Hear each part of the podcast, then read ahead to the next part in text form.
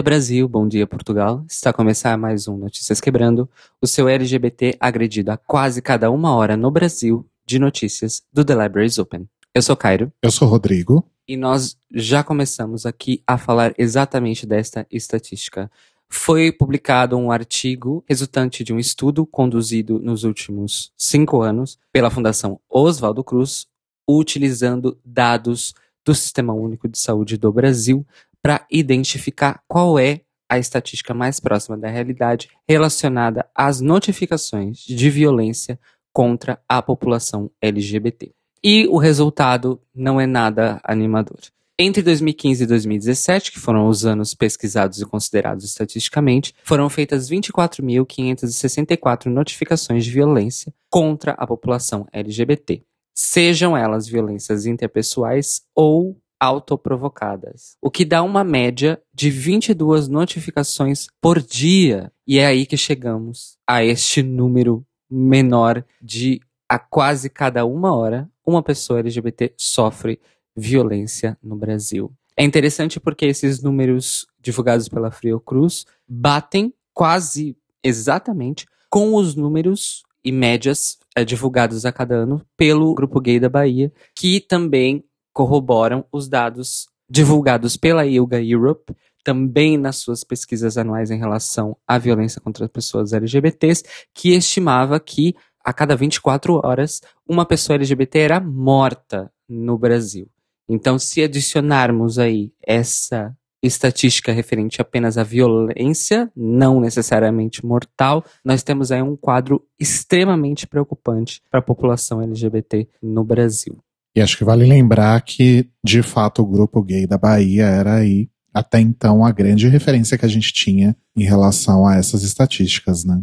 Servindo eles, inclusive, sempre de fonte mais fidedigna de dados com relação à população LGBT no Brasil, inclusive para organizações internacionais. Vamos deixar então o link aqui na descrição com os números mais detalhados, tá bem? Que nós pegamos lá do Universa no UOL. E dentro do post do Universa tem o link para o próprio artigo da Fiocruz, para quem quiser aí ler tintim por tintim todo o processo científico por trás desses números. Eu acho que vale ressaltar, depois vocês podem ver os números lá com mais detalhes. Vale ressaltar duas coisas aí que acho que infelizmente não vai ser surpresa para ninguém, que as pessoas que têm realmente uma representatividade muito grande aí entre o número de vítimas dessa violência, né, são justamente pessoas trans e a população negra. Entrando aí de acordo com os índices de violência da população em geral do Brasil, inclusive, né? Em notícias mais felizes, ou mais promissoras, talvez, o Linus Torvalds, o ícone criador do sistema operacional de código aberto Linux. Para quem não sabia, sim, Linux leva o nome do seu criador, o Linus. Tô chocado, gente. Eu não fazia ideia. Pequena informação extra. O nome dele é Linus com S, Torvalds. Ele é finlandês. E na verdade ele fez uma brincadeira ali com o nome dele e a plataforma de kernel, ou seja, o coração do sistema operacional, o cérebro, na verdade, do sistema operacional, que era baseado em Unix. Então ele fez ali uma brincadeira com as vogais, assim, do nome dele e deu aí, então, origem ao Linux. Muito esperto. Sim, e pegou, né? ele aprovou aí na semana passada o uso de uma nova terminologia para os códigos de programação e desenvolvimento que são usados no Linux e em todas as suas plataformas associadas. Algum desses termos que o Linux anunciou que vão ser substituídos já andam aí circulando em discussões dentro de outras grandes entidades, por dizer assim, do mundo da computação e da tecnologia de informação, porque é um fato notório e já vem sido discutido, na verdade, há bastante tempo, de que a linguagem programação em inglês, ela contém termos muito ligados à escravidão e à colonização. Então, por exemplo, com esse anúncio do Linus Torvalds, vai ser exigido, a partir deste momento, que todos os programadores e programadoras substituam termos como blacklist, master e slave por outros termos equivalentes com um valor mais neutro, vamos dizer assim, e sem nenhuma referência escravista, né? Que é a principal questão aqui. Então, por exemplo, existe uma lista de propostas que vão ser adotadas de acordo com a aderência dentro da comunidade de programadores. Por exemplo, para substituir blacklist, que seria lista negra, que é uma expressão, inclusive, que quando houve aquele, aquela movimentação, não é? Eu acho que no governo Dilma ou no governo Lula, da questão de se abolir em documentos oficiais, no jornalismo e na academia, termos é, considerados racistas, lista negra era um desses termos, mas as pessoas, a imprensa, inclusive, nunca parou de usar, pelo menos no Brasil, esse termo. Para a proposta de programação, seria então uma block list ou uma allow list, ou seja, uma lista de bloqueios e uma lista de autorização. Para master slave, seria a substituição mais simples possível, que na verdade em alguns aspectos da informática já é utilizado, que é o primário e o secundário. Não precisa ser mestre e escravo. Olha só, não é incrível? É incrível e é simples, né?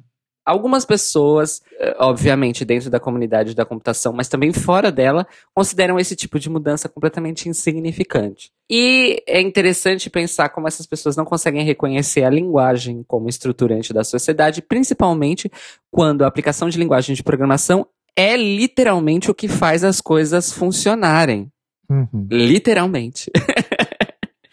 Então, assim, isso tem sido um movimento que está ganhando força dentro da comunidade de programadores e algumas das outras empresas que estão reformando os seus termos de programação estão incluídas o Twitter, o LinkedIn, o Android, que é do Google, e também dentro do banco JP Morgan. Então, esperamos que isso vá para frente e que todo mundo adote, basicamente. Você que está escutando a gente, que é da tecnologia da informação, que programa, que trata esse tipo de linguagem em qualquer idioma que seja, português, inglês, espanhol, vá atrás de utilizar linguagem neutra que não tenha referências que obriguem um computador a funcionar à base de termos que os humanos usam para diminuir uns aos outros, né? É só complicado porque o termo lista negra é uma coisa que faz tão parte do nosso dia a dia também, né? Não é uma coisa tão específica dessa área, mas é uma coisa que faz parte do nosso vocabulário, do tipo, Sim. ah, você não foi no meu aniversário, vou colocar você na minha lista negra. É o tipo de coisa que a gente tem que também se acostumar a parar de usar, né? De fato. E é interessante porque no caso de blacklist e blocklist, só troca uma letra em inglês. Olha só, é verdade, não tinha me tocado. E agora vamos então para nossa sessão de entretenimento, começando com uma errata rápida aqui. Na semana passada a gente comentou aí sobre a nova Batwoman, a Javicia Leslie, que é uma mulher negra e é uma mulher bissexual. E aí eu comentei que ela entrava aí no seriado substituindo a Ruby Rose, que era uma mulher lésbica. Só que aí o nosso querido amigo e apoiador e ouvinte Malu deu um toque pra gente que, na verdade, a Ruby Rose se identifica como uma pessoa não binária. Ela já falou isso em entrevistas recentes, mas nas fontes que eu busquei quando a gente foi fazer esse comentário aí da notícia, não tinha nenhuma informação relacionada a isso. Então fica aí essa correção e um obrigado e um beijo pro Malu pela ajuda. E falando aí sobre desconstruir identidade de gênero e sexualidade de pessoas do mundo do entretenimento, dessa vez uma uma pessoa que não é na verdade uma pessoa, é uma animação, né? Mas não deixa de ser uma pessoa, enfim. Vocês vão entender.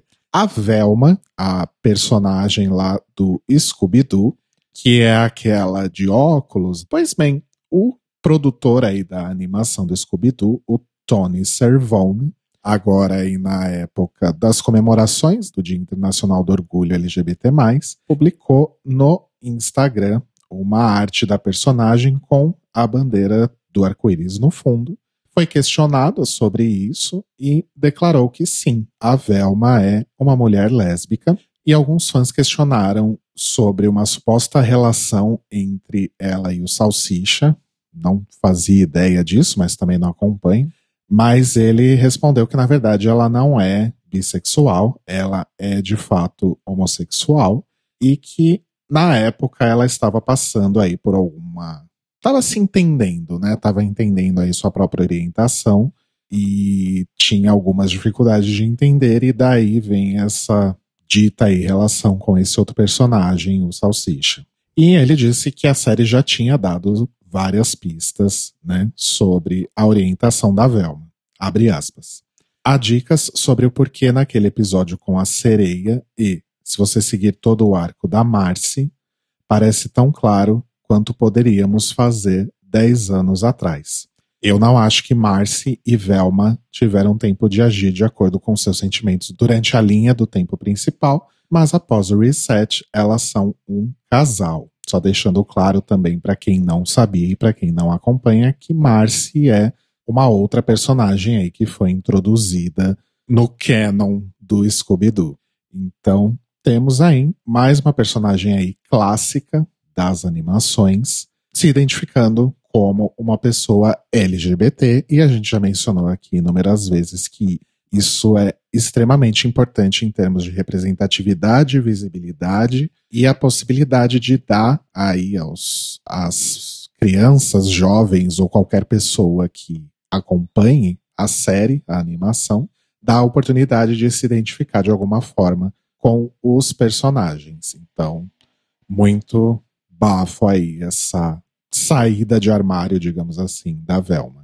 Eu amei, porque a trend de 2020 é personagem de desenho animado saindo do armário. Sim, total. E super válido, né? Porque Bob Esponja, por exemplo, que foi um que a gente mencionou aqui recentemente, né?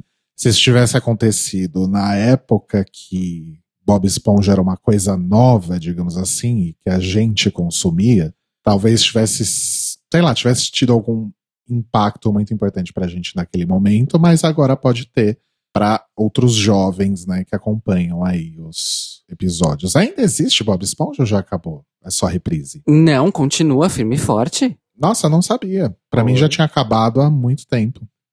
Continuando um pouco no nosso assunto, mas de uma maneira mais ampla, a GLAAD, que é a Aliança Gay Lésbica contra a Difamação lá dos Estados Unidos, divulgou o seu relatório anual do Índice de Responsabilidade dos Estúdios Cinematográficos dos Estados Unidos para com a representatividade LGBTQIA+, nas suas produções. Esse relatório é anual, a GLAAD divulga ele tanto para o cinema quanto para a TV, mas no meio do ano eles divulgam o do cinema e, se não me engano, no final do ano eles divulgam o da TV.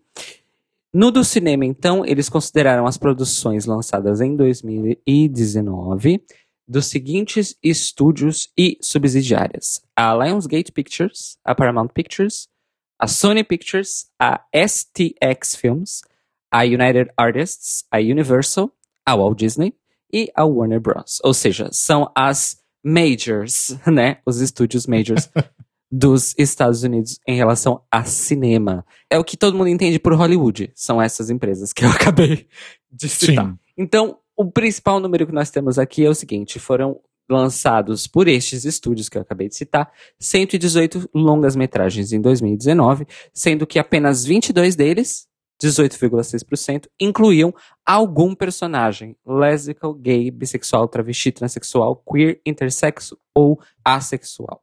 Numericamente, é, aumentaram um pouco em relação a 2018, em que 20 dos 110 filmes tinham algum personagem LGBTQIA. Então, o aumento da produção de filmes acompanha o aumento da, da representatividade um pouquinho, vai. Um pouquinho ali, assim. Hum. Mas a questão não é só essa. Esse documento da GLAD também analisa qual é a qualidade dessas representações e destes personagens.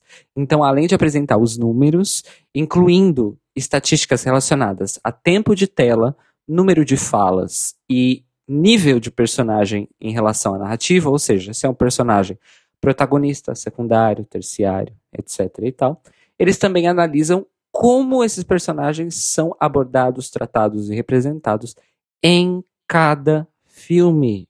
Por cima, nós tivemos aqui um estúdio desses que foi completamente reprovado na medição da qualidade, que foi a STX Films, pois nenhum filme lançado pela STX Films tinha um personagem LGBTQIA. Então já está ali, ó, reprovado de cara. Dos estúdios outros que tiveram algum personagem, eles foram classificados com uma com uma qualidade insuficiente na sua representatividade de personagens LGBT, sendo que somente a Sony Pictures e a Walt Disney obtiveram notas fracas, que seria um pouco acima de insuficiente. Então veja aí. Meu Deus do céu. The bar is low. O nível é baixo. Nenhum dos estúdios ganhou nenhum bom.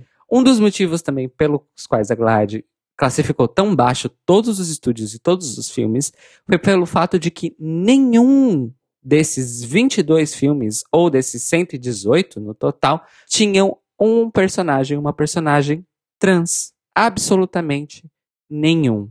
Então, se você ouvinte, ou mesmo nós aqui do Televerse Open, assistimos algum filme dos Estados Unidos que foi lançado em 2019 e tinha algum personagem trans, significa que ele não foi produzido por nenhum desses estúdios que nós citamos aqui. Outro dado muito importante que a Glad conseguiu identificar é que se tornou realmente uma tendência já de quase quatro anos a diminuição da representatividade racial dentro da representatividade LGBTQIA. Apenas 34% desses personagens identificados em 2019 eram pessoas negras. O resto eram todos brancos. Sendo que em 2018 a porcentagem era 42% e em 2017 era 57%. Nós vamos deixar aqui novamente o link na descrição para vocês verem esse documento, porque vale muito a pena acompanhar e também ter um pouquinho mais de consciência assim e bater um pouco as coisas, porque quando a gente assiste séries e enfim, TV e filmes e a gente se defronta com esses dados da GLAD que eles divulgam todo ano, é muito interessante refletir sobre, putz, é mesmo, né? Quantos filmes que eu assisti desse ano ou do ano passado que tinham um personagem LGBT? Quantos desses filmes são filmes independentes e quais são dos grandes estúdios? Porque isso faz diferença. Uma questão interessante é que nenhuma produção Netflix foi considerada nesse estudo da GLAAD. Algumas pessoas chegaram a sugerir pelas redes sociais que a GLAAD passasse a incluir a Netflix não apenas na avaliação de TV, mas também na avaliação de filmes. Eu acho interessante, mas eu acho que não tem o mesmo impacto estatístico, porque ainda são esses grandes estúdios que atingem o maior público nos Estados Unidos e no mundo, porque nós sabemos que, por mais que os serviços de streaming sejam populares, eles ainda não são absolutos e eles não têm o mesmo alcance demográfico que a própria TV linear e as salas de cinema. Ah, não, isso com certeza. Se bem que isso é algo que pode mudar aí, mas também não é curto nem médio prazo, né? Eu acho que. Eu não sei, tirando uma previsão da minha bunda aqui, mas eu acho que, enfim, talvez o streaming seja de fato o mais relevante quando comparado com TV ou, ou mesmo cinema. Será que é uma projeção muito bizarra? É, eu acho um pouco porque nós ainda vivemos num mundo em que aproximadamente um terço da população do mundo tem acesso à internet. Então a gente tá bem longe. Muito longe disso. Não é em 10 anos que isso se resolvia. Né? Não. eu tentei. Alô. Para terminar, então, o nosso bloco de entretenimento, uma notícia de lançamento de Kona aí para vocês. Saiu na última quinta-feira, dia 16, o documentário curta-metragem Transbordando Amor, realizado pelo Gabriel Memberg, que é um homem trans lá do Rio de Janeiro. O documentário trata, a partir de uma narrativa de primeira pessoa, o Gabriel Memberg explorando a vida, o cotidiano e as histórias, tanto da sua vida enquanto homem trans, quanto da vida dos seus amigos que também são homens trans. Eu achei muito interessante essa proposta. Ainda não assisti o documentário, quero muito ver. E o Gabriel Memberg, um fato interessante, ele foi um dos convidados do episódio do PQPcast sobre masculinidade tóxica que eu também participei. Ele é Olha. um amor, um lindo, um maravilhoso, inteligentérrimo e o documentário ele conseguiu produzir porque ele é sócio de uma produtora audiovisual lá no Rio de Janeiro. Então, isso também é um grandíssimo bafo. Nós temos uma produtora no Rio de Janeiro de audiovisual que tem um sócio homem trans. Isso é muito importante. Olha, arrasou muito. Então, nós vamos deixar aqui também na descrição o link para o documentário do Gabriel Memberg, O Transbordando Amor. E agora, vamos pegar o nosso aviãozinho para dar um rolê aí pelas notícias internacionais. Mas tem que fazer o teste do Covid antes. é aquele negócio, aquele termômetro bizarro e depois espirra o álcool na cara. A gente vai para dois destinos bem diferentes hoje, Maurício. A gente vai começar indo para os Estados Unidos, contando para vocês que as atuais eleições americanas contam aí com o maior número de candidatos LGBT da história, o número mais que dobrou nos últimos quatro anos. Estão aí concorrendo pelo menos 850 candidatos LGBT nos Estados Unidos. Esse número veio de um relatório chamado Out for America, que foi produzido pela LGBTQ Victory Institute. E eles contam também que atualmente já existem 843 pessoas LGBT+, em diferentes níveis aí do governo dos Estados Unidos. Porém, esse relatório faz um alerta aí para a subrepresentação da população LGBT+, em todos os cargos do governo. A população LGBT+, americana representa 4,5% da população adulta do país, só que ocupam 0,17% dos mais de 510 mil cargos existentes aí. Para ter uma representação mais justa, teriam que haver aí 22.544 pessoas LGBT eleitas para cargos públicos. De qualquer forma, vamos então nos focar aí na parte boa dessa notícia, que é aí mais de 800 pessoas concorrendo a cargos nos Estados Unidos nas eleições desse ano. Vamos ver como que isso se converte depois, né, em pessoas eleitas de fato. Agora a gente vai pegar o nosso avião de volta, né? Já fomos lá, já vimos a notícia tal. Então volta para o aeroporto, passa o termômetro, tal o álcool na cara e pega o avião para o Sudão. Pois é, o Sudão é um daqueles países em que existem aquelas leis absurdas relacionadas a pessoas LGBT, ou na verdade a pessoas de uma forma geral, porque costumam existir algumas leis bastante bizarras em relação a diversas coisas, inclusive a liberdade religiosa, liberdade de expressão, etc. Né? Imagina, então, em relação à possibilidade de você poder viver a sua sexualidade. Bom, o fato é que o Sudão está fazendo aí algumas alterações e modificações de leis, e dessa vez eles estão suspendendo a pena de morte e a tortura como punição pela prática de sexo anal. Olha só que evolução. Né, agora você não vai mais levar chibatada se fizer sexo anal. Mas tem uma pegadinha aí. Você pode fazer sexo anal, mas você não pode transar com alguém do mesmo sexo. Aham, aí está. There's a catch. O indivíduo que se relaciona com alguém do mesmo sexo pode pegar sete anos de prisão. Uau! Existe na, no Sudão uma organização chamada Bedaia, espero que seja assim que se pronuncia, e o diretor dessa organização, o Nor Sultan, provavelmente não é assim que se pronuncia, disse o seguinte: A situação política é muito trêmula. Há sempre uma cúpula militar do regime anterior para criar uma situação política mas as novas leis também darão o direito à liberdade de pensamento e de crença. Então, basicamente, agora no Sudão, com essas mudanças, você pode pensar o que você quiser, crer no que você quiser e dar o cu. Mas, gente, como deve ser difícil a vida num país com esse tipo de. Enfim, não sei nem o que eu vou cobrar em relação a isso, mas vamos também olhar pelo lado positivo e ver que pelo menos algumas coisas estão mudando, ainda que a passos bem curtos, né? E nesse avião que estávamos no Sudão, apontam para nós a arminha na testa, plau, tiram a temperatura, squish, álcool na cara e a gente entra no avião de volta pro Sudão 2, que é o Brasil. Para o Manicom Brasil S.A. dessa semana.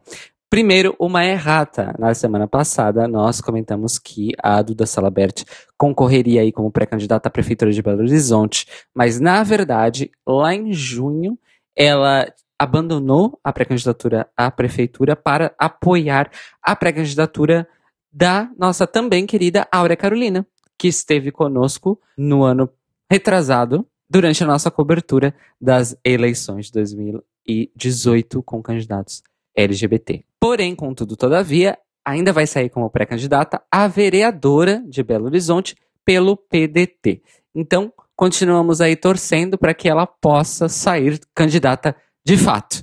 E também para a Aura Carolina conseguir formar a sua chapa e fazer a chapa vencedora na seleção interna do PSOL de Belo Horizonte. Seguindo então com notícias do Manicômio Brasil, o governo do estado de São Paulo abriu uma denúncia, denúncia contra o Leandro Narlock. Para quem não lembra, aquele repórter, apresentador, enfim, charlatão, fraude, escroto da CNN Brasil, que foi o autor lá do Guia Incorreto, Guia Politicamente Incorreto da História do Brasil, né? Essa bosta. Uhum, é, uhum. Que nós falamos aqui semana passada, aquela palhaçada que ele cometeu, enfim, vocês já sabem. O governo do estado de São Paulo então decidiu, por conta própria, porque como este ato de homofobia foi feito dentro de uma emissora de TV, numa transmissão de TV, então o governo do estado pode fazer isso.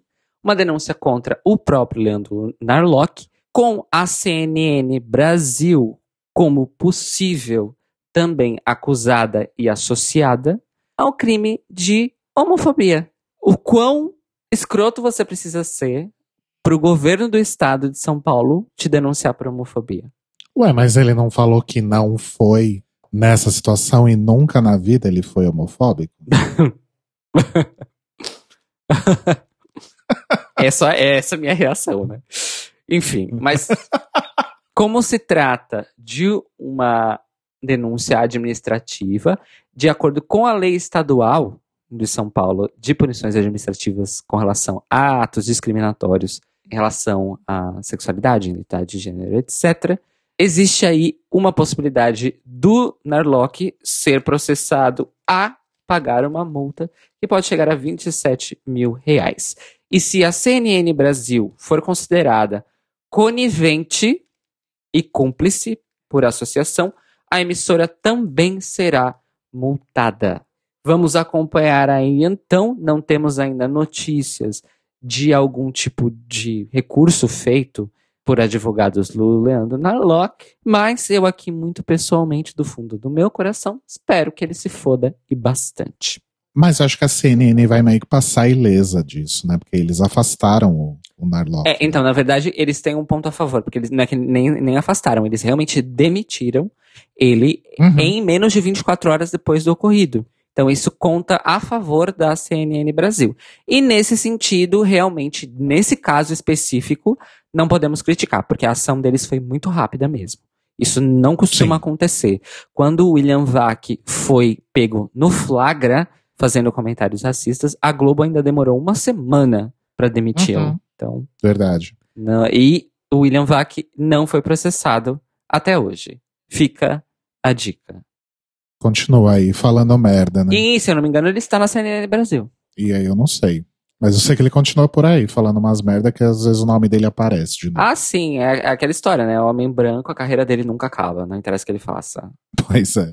Ainda no campo das denúncias, o Ministério Público Federal, subimos aí de esfera, hein, Rodrigo? Entramos uhum. no elevador e subimos para a esfera federal, em que o MPF solicitou, por hora é apenas uma solicitação, tá bem? Para que a deputada Cristonieto, do PSL do Rio de Janeiro, choque, preste esclarecimentos sobre uma publicação no Facebook que ela fez através da sua página pessoal, ou seja, a página dela de deputada mesmo, em que ela trazia um texto associando pedofilia, ideologia de gênero, estou fazendo aspas com o ar, Ai, e pronto. homossexualidade. A melhor parte da solicitação é que ela dá à deputada Cristonieto 30 dias a contar do dia 16 de julho para que ela comprove utilizando bases científicas que corroborem as afirmações feitas por ela através do texto na rede social, que obviamente já foi apagado, tá? Mas o print screen tá aí para isso. Ou se retratar publicamente pela notícia falsa. A postagem em questão ficou no ar aí aproximadamente por um mês, entre dia 12 de junho e 10 de julho. Depois que foi denunciada, foi tirada do ar e chegou aí ao MPF. Uma coisa interessante também sobre o texto da solicitação do Ministério Público Federal, que, como se trata de uma solicitação, é de acesso público, tá, amores? Inclusive, vamos deixar o link do texto do Ministério Público Federal na íntegra para quem estiver interessado, quem gostar de ter aí a sua leitura do dia feliz, né? Em que num trecho do texto, o próprio MPF cita a estatística oficial, inclusive do governo do Brasil, de que a maior parte, a maior parte mesmo, a esmagadora maior parte dos casos de violência sexual envolvendo crianças vem de agressores dentro do contexto familiar ou ambiente doméstico. Ou seja, eles basicamente disseram o seguinte: olha, nós temos aqui um dado de base científica que diz isso aqui, que diz que você está errada. Mostra então aí que ciência você tem para dizer que o que você disse estava certo. Eu achei o máximo. Bam! É isso. Vamos também aguardar a reação da deputada que ainda não fez absolutamente nenhuma declaração sobre o assunto. Para terminar, então, uma notícia ótima aqui no Manicômio Brasil, tão rara, né? Uma notícia ótima no Manicômio Brasil. De vez em quando vem, né? Às vezes acontece. Foi anunciada na última terça, dia 14 de julho, pelo Instituto de Tecnologia em Fármacos, que é a unidade técnico-científica da Fiocruz, a Fundação Oswaldo Cruz, que, em acordo com as empresas farmacêuticas GSK e Vive, a Fiocruz começará a produzir medicamentos contra o HIV no Brasil também, tá, gente? Os medicamentos já são produzidos no Brasil, numa parceria do governo federal com essas duas empresas e uma terceira, se não me engano, a própria Pfizer ou a Gilead, eu acho. Uma das duas ou as duas, não me lembro. Acho que é a Gilead. É a Gilead. Né? Só que qual é a novidade desse anúncio da Fiocruz? Primeiramente, um novo polo de produção dos medicamentos, que é sempre muito importante, é? nós termos, mas também porque vai ser a primeira tentativa de produção no Brasil do comprimido combinado, que é um assunto que o nosso querido José Bolhosa e a nossa querida Pamela Gaspar conversaram conosco há dois anos atrás, num dos nossos especiais uhum. do Dia Mundial do Combate ao HIV AIDS, que isso estava para acontecer, estava em estudo e parece que vai chegar ao Brasil realmente e entrar no programa de HIV AIDS do SUS. Qual é a questão do comprimido combinado? Nos dias atuais, o método mais comum que já foi um dia um coquetel de medicamentos, mas agora são dois, no máximo três, dependendo do caso, porque hoje também tem isso, nós temos opções para as pessoas que vivem com HIV, mas eh, normalmente o mínimo são dois medicamentos, dois comprimidos diários. A questão do comprimido único é que ele faz a, combi a combinação do dolutegravir e da lamivudina em um único comprimido, diminuindo aí impacto dos efeitos colaterais e facilitando tanto a vida das pessoas que vão viver com esses medicamentos, quanto baratear a produção dos mesmos. Então, vamos acompanhar também como é que isso vai acontecer e assim que a gente tiver a notícia de que isso vai começar a ser fabricado e implantado no SUS, vocês podem ter certeza que nós vamos falar disto aqui. Apenas um adendo, essa notícia da Fiocruz, ela vem aí na rabeira do anúncio da Unifesp que estava a fazer um experimento coordenado pelo infectologista Ricardo Dias e que eles conseguiram eliminar o HIV do corpo de um paciente. Uh. Se eu não me engano, é a terceira ou quarta vez no planeta que isso é bem sucedido. Eu não sei dizer em, em relação aos métodos, porque eu imagino que o método usado na primeira pessoa, que se eu não me engano foi na Inglaterra, é, deva ter sido um, e esse usado pela Unifesp possa ter sido outro. Enfim, podemos entrar aí mais a fundo em dezembro, no nosso especial, podemos colocar esse assunto aí em pauta, mas o fato é que a Unifesp só fez um anúncio depois que 17 meses seguidos de testes com este paciente que participou do experimento se mostraram não reagentes para o HIV. E qual é a diferença? A diferença é que este paciente vivia antes desses 17 meses, há 7 anos com o indetectável, ou seja, ele tinha um HIV e fazia o tratamento. Então ele era indetectável. E aí a mudança que aconteceu foi que há 17 meses atrás, esse status de indetectável mudou para não reagente. Gente, que loucura, né? Muito interessante. Esse experimento começou em 2013, mas vamos aí encarar as coisas com calma. Isso não significa que temos a cura, tá, gente? Porque também nós uhum. não temos aqui quais foram as consequências imediatas também na saúde do paciente, as outras. O que eu lembro é que esse primeiro paciente da Inglaterra foi um experimento que durou quase 10 anos. Eles anunciaram que ele estava livre de HIV depois de quase dois anos de testes não reagentes, mas que ele passou por um processo de reação clínica do corpo dele similar a uma pessoa que passa por quimioterapia. Então ele teve queda de cabelo, a, a imunidade dele chegou a, a, a, sofrer um golpe, vamos dizer assim, enquanto o corpo dele eliminava o HIV para depois se reconstruir. Então, assim, são muitas variáveis,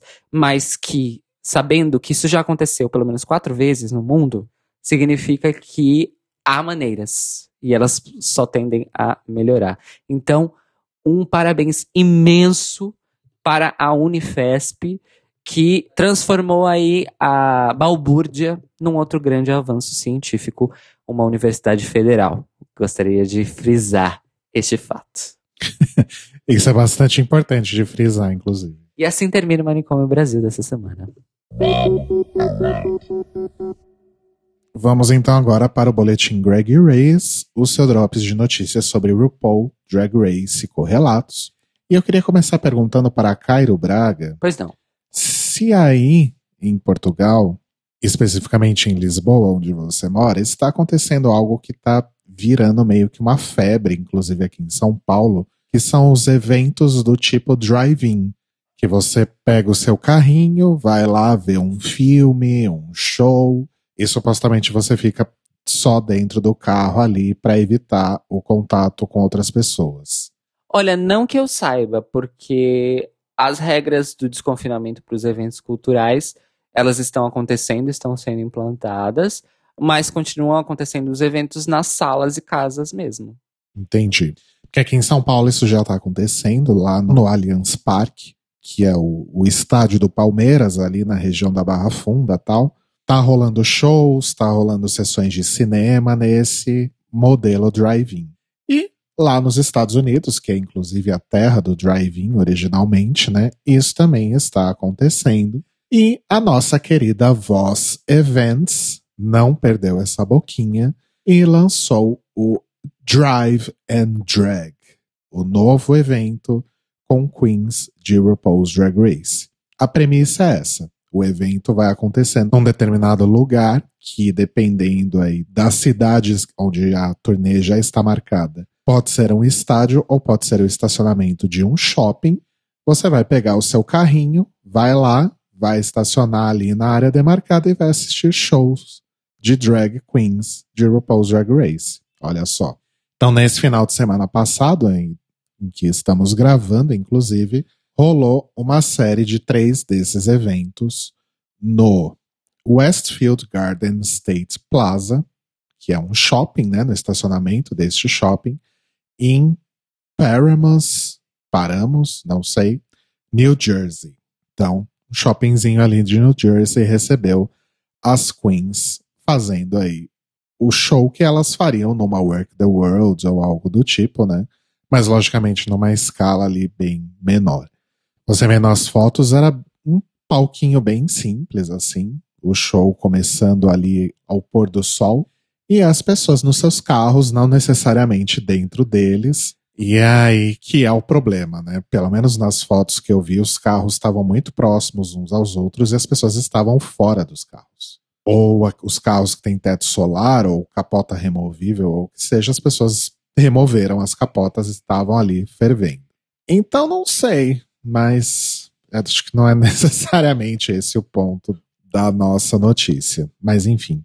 O fato é que foi um, um show realmente com uma estrutura menor e um pouco mais reduzido, mas muito parecido com o que costuma acontecer em shows de, de Work the World e afins. Então elas fizeram aí uma, uma primeira série de atos homenageando alguns filmes, tipo Ghostbusters, Beetlejuice, Mommy Dearest, Patricinhas de Beverly Hills, Maleficent. Maleficent é o quê mesmo? Malévola, né? Malévola, O sim. da- que é o da Angelina Jolie, né? que mais? Fizeram um ato que aqui, pelo que eu entendi, era uma coisa meio Vingadores contra a pandemia, ao som de Hollywood da Madonna, e fizeram lip syncs com músicas que eram temas relacionados a carros, como Shut Up and Drive, da Rihanna, e Freeway of Love, da Aretha Franklin. E as queens que estão participando dessa turnê são a Asia O'Hara, que contou que quando a pandemia começou e os shows foram suspensos, ela começou a produzir máscaras em casa para vender. A Aquaria, que reclamou da dor nos pés porque fazia muito tempo que ela não usava salto. Evie Oddly, Asset Betty, Gigi Good, Cameron Michaels, Jade Essence Hall, Monet Exchange, Naomi Smalls, Plastic Tiara, Vanessa Vende Mattel e Violet Chachki. Nem todas essas estavam nesses primeiros shows aí em New Jersey, tá? Mas esse é o, o elenco completo do Drive and Drag. Além dessas apresentações, a série de eventos aí do Drive and Drag vai contar também com o show de comédia da Lady Bunny, um outro evento chamado Drag Brunch. Eu não sei como que vai ser um Drag Brunch num drive-in, mas enfim. E quando a turnê chegar aí na sua perna da costa oeste, em Los Angeles, vai ter um show da Alaska. Então, a Drive and Drag rola aí nos Estados Unidos, começou agora nesse final de semana em New Jersey e vai até o final de agosto, passando por Los Angeles, Chicago, Seattle e Washington DC. Olha, esse conceito do show de drive-in no estacionamento de shopping me lembrou quando o RBD fez um pocket show no estacionamento do Center Norte. Acho que a vibe é essa, né? Será que vai acontecer no, no estacionamento do Center Norte? É faraônico aquele estacionamento, né? Aquele estacionamento é bizarro. Se bobear, aquele estacionamento é, sei lá, duas vezes maior que o próprio shopping. é muito bizarro. Que já é gigante. Sim, exato. Mas enfim, eu tenho minhas reservas a esse tipo de evento, principalmente pelo que dá para observar nas fotos, parece que as, os critérios básicos de evitar o contato social não estão sendo tão bem respeitados assim. De qualquer forma, pelo menos as queens estão podendo voltar aí gradativamente às suas atividades e poder pagar suas contas, né? Porque a Asia, por exemplo, tem um detalhe aqui que eu não contei, que ela estava passando de 6 a 8 horas por dia costurando máscaras para vender. Então a gente sabe que, principalmente para quem trabalha com cultura, arte e entretenimento, esse período está sendo catastrófico. Então é bom ver as queens aí poderem voltar a fazer aí né, as suas apresentações. É, só para vocês terem uma ideia, os ingressos pro, pro Drive and Drag em New Jersey foi 69 dólares por carro para duas pessoas, duas pessoas no carro. Hum. E se tivesse mais de, de duas pessoas no carro, cada extra tinha que pagar mais 25 dólares. Que, eu, enfim, eu acho que parece ser um valor maior do que um, um show normal. Mas, enfim. Eu sei que aqui no Brasil, pelo menos, esse- essas sessões de, de cinema em drive-in passa de 100 reais por pessoa ou por carro. Acho que é 100 reais por carro. Nossa. E a última notícia é um pouco triste, gente. Nessa última quinta-feira, dia 16 de julho, a nossa querida Titi Devane postou aí algumas fotos e vídeos no Instagram e ela estava no hospital nesses vídeos contando que ela foi hospitalizada com suspeita de falha nos rins. Ela tem uma doença chamada escleroderma, uma doença autoimune que ataca os tecidos sob a pele, em volta de órgãos internos e em volta de vasos sanguíneos. E por conta disso, ela passou a enfrentar esses problemas aí nos rins. Ela disse: Eu deixei isso passar por muito tempo sem ir ao médico, sem me cuidar, e essas são as consequências. Cuidem do seu corpo pelo menos até o fechamento desta edição, não havia aí novidades sobre o estado de saúde da Titi. Na verdade, Esperamos tem. ela- Tem. Ela Ah, postou, tem? ela postou um vídeo dizendo que tá no terceiro dia do hospital e que já tá se sentindo muito melhor. mas que ela só vai voltar para casa, só vão liberar ela para voltar para casa quando ela estiver bem mais recuperada. Inclusive rolou uma campanha bem grande, várias uhum. várias pessoas para arrecadar fundos para ajudá-la a pagar a conta do hospital, porque vamos lembrar que nos Estados Unidos não existe saúde pública. Exato. E então ela tá realmente melhor tá com uma carinha um pouquinho abatida, mas no vídeo que ela postou do hospital, eu cheguei a ver um trecho, não vi o vídeo todo. Ela já tá com a pele viçosa e brilhosa. Então, tá funcionando. Porque nas, nas, nas postagens, quando ela anunciou que ela tava doente, ela tava bem abatida. Sim. É, sim. Mas ela, ela está melhorando, gente. Ou seja, quem tá Ai, aí acompanhando, podem ficar tranquilos. E isso foi realmente agora há pouco que eu vi. Voltando do, do centro de Lisboa, eu cheguei a ver no Twitter. Ai, ótima notícia. Eu achei que a gente já ia fechar com uma notícia. Eu realmente não cheguei a ver esse último vídeo. Eu vi, eu vi só os que ela postou quando ela entrou no hospital. Ótimo ponto esse que você trouxe. Teve várias Queens Trixie, Kennedy, Aquaria que postaram, né, no Twitter mensagens de apoio e tal. E a Aquaria foi uma das que sugeriu que as pessoas aí dessem uma ajuda financeira, inclusive, para que ela pudesse arcar aí com as despesas do hospital, né? Sim, foi incrível e tinham muitas queens fazendo é, campanha, pedindo recursos e tal. Eu acho que, inclusive, a conta de RuPaul's Drag Race nas redes sociais, no Twitter e no Instagram, chegou a repostar os posts dessas queens. Arrasou muito. Mas que bom, que bom que ela já tá se recuperando. Vamos continuar aqui torcendo pela recuperação completa da, da nossa querida Titi Devane. Tomara que ela possa sair rapidinho aí do hospital e se cuidar direitinho aí daqui pra frente. E assim a gente encerra o Greg Reyes dessa semana.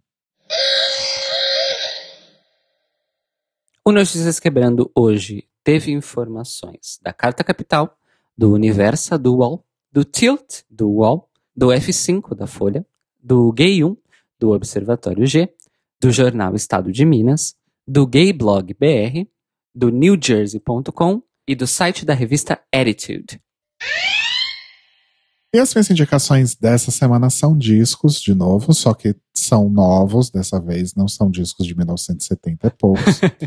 Começando com um que tá todo mundo falando aí, então não é muito novidade, mas venho aqui reforçar o coro, que é o disco novo da Jessie Ware, maravilhosa, o What's Your Pleasure, um disco finíssimo para você ouvir aí com um drink na mão. Eu acho que faz parte dessa leva aí de discos que estão rolando recentemente de que tem um, um, certo resgate aí daquela coisa fina chique dos anos 80, que é mais ou menos o que a Jessie já fez em, em álbuns anteriores. Eu quero até deixar a recomendação para quem conheceu ela por esse disco, que está sendo muito, muito falado por aí.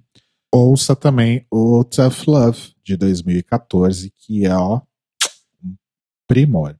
E um outro disco novíssimo que eu quero recomendar também, acabou de sair, é o disco novo do Rufus Wainwright, que é uma das bichas aí que a gente mais ama nesse mundo, maravilhoso. Rufus envelheceu, né, gente? O tempo passa para todos. E ele está, assim, um derizão da porra. E acabou de lançar seu novo disco Unfollow the Rules, que não tem nada de muito novo, é basicamente o o tipo de música que o Rufus já faz há algum tempo. Ele tem muito essa coisa da inspiração do cabaré. Ele é um dos grandes fãs aí de Judy Garland, já gravou disco tributo, fez show cantando Judy Garland. E ele tem essa forma bem dramática de cantar.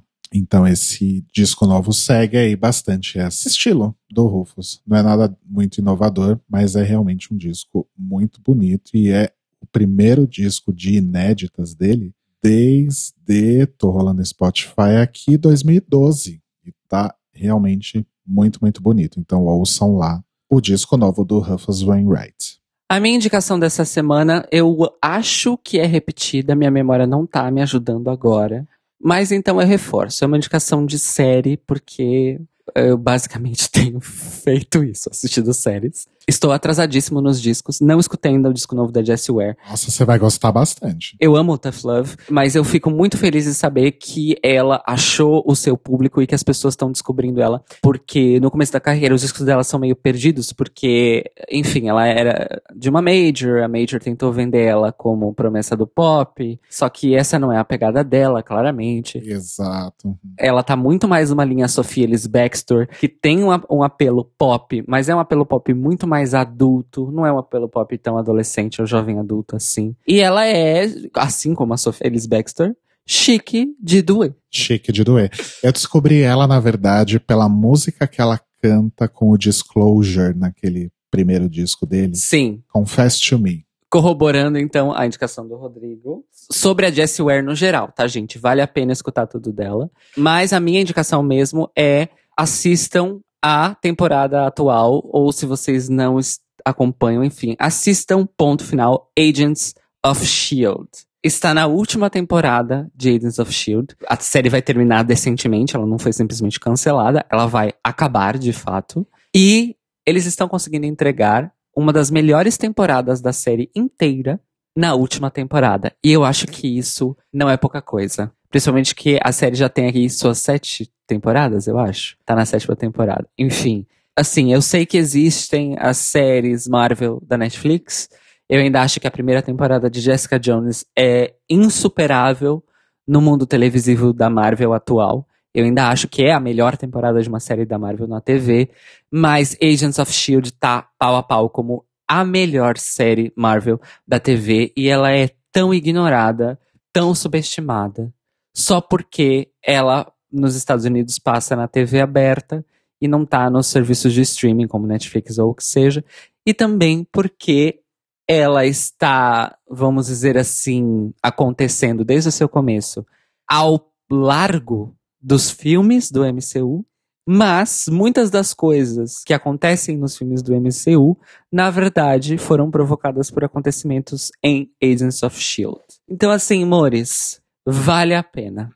Vale muito, muito a pena mesmo. E também é a série com um elenco mais diverso, em vários sentidos, do universo Marvel. E o elenco é genial e maravilhoso. E as histórias são incríveis, os roteiros são ótimos. E assim, gente, eu estou amando.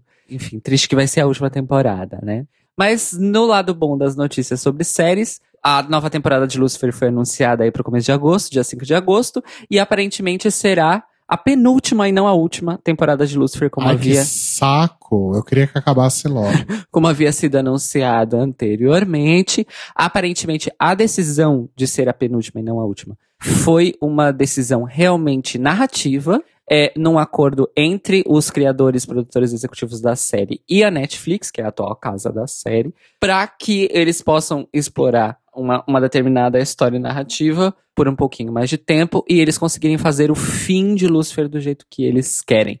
E de fato, você já tinha falado sobre Agents of Shield antes, mas faz sentido trazer de volta por ser a última temporada.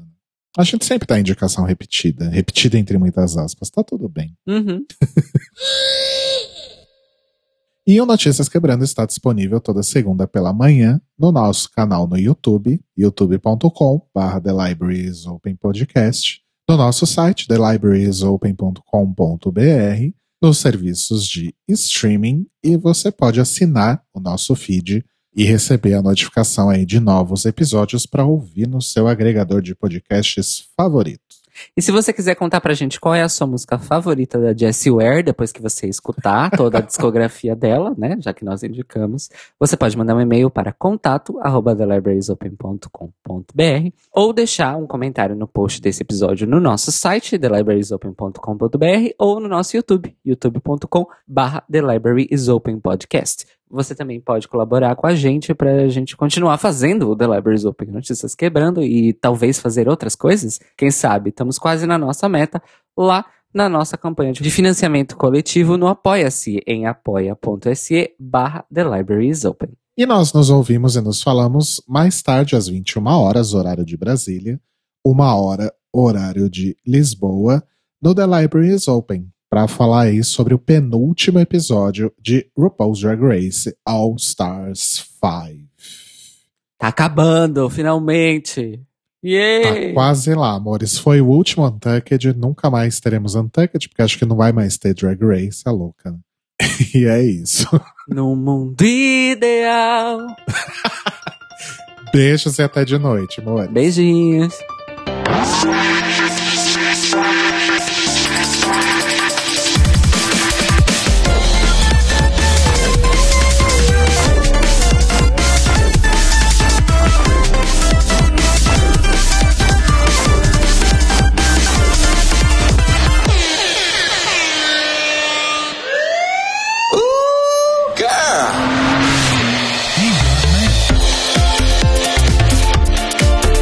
Esses são os nossos queridos apoiadores que nos ajudam a fazer do Tlil um podcast cada vez melhor por meio da nossa campanha no Apoia-se. Obrigado, Mores!